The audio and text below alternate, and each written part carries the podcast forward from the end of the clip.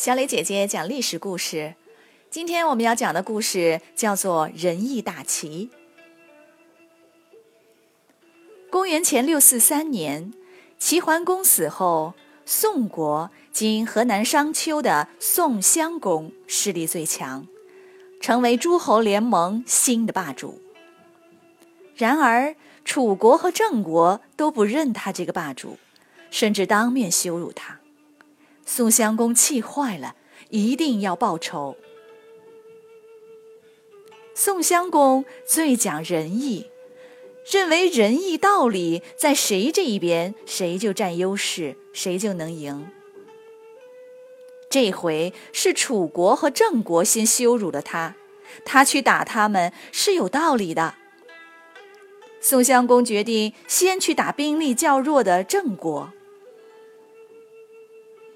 公元前六三八年，宋襄公准备出兵。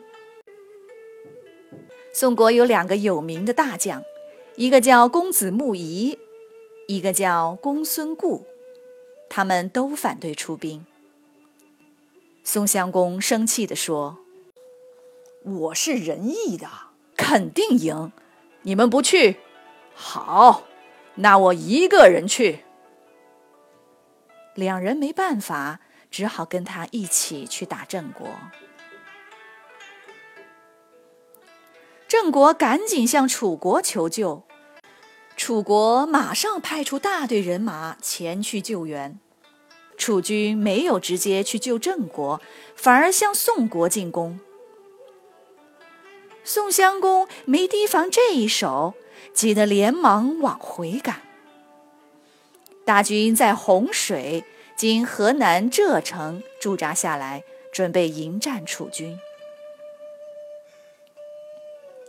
公孙固对宋襄公说：“楚军是因为要救郑国才来的，现在咱们退回来了，干脆跟他讲和，别打了。他们兵力强，咱们不见得打得过。”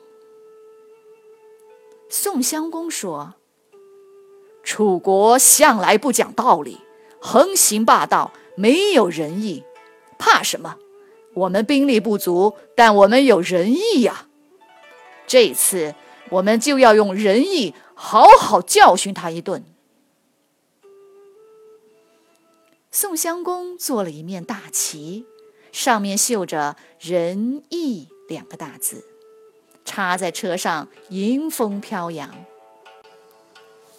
他相信这面仁义的大旗，就像是一个降妖除魔的法宝，一定能帮他打赢胜仗。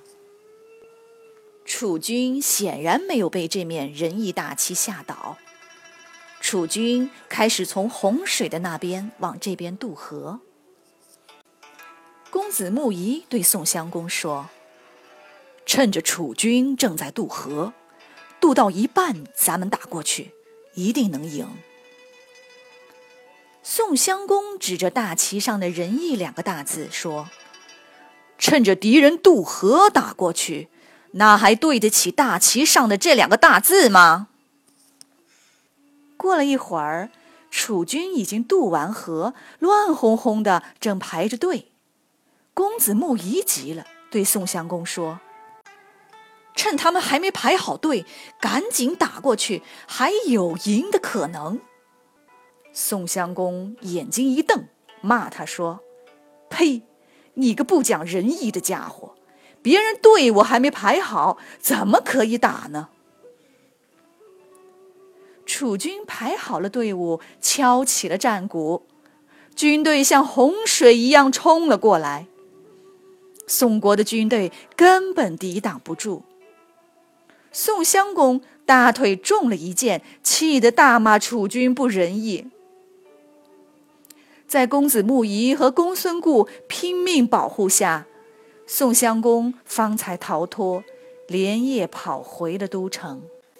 那面仁义的大旗也被扔在地上，让楚军拿走了。输成这样，公子木仪气急败坏地对宋襄公说。这次打败仗，就是因为主公你不知道怎么打仗。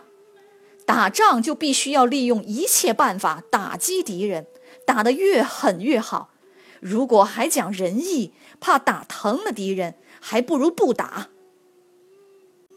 事实摆在眼前，没法争辩。宋襄公只能闭嘴不说话。第二年，宋襄公伤重而亡，再也讲不了仁义了。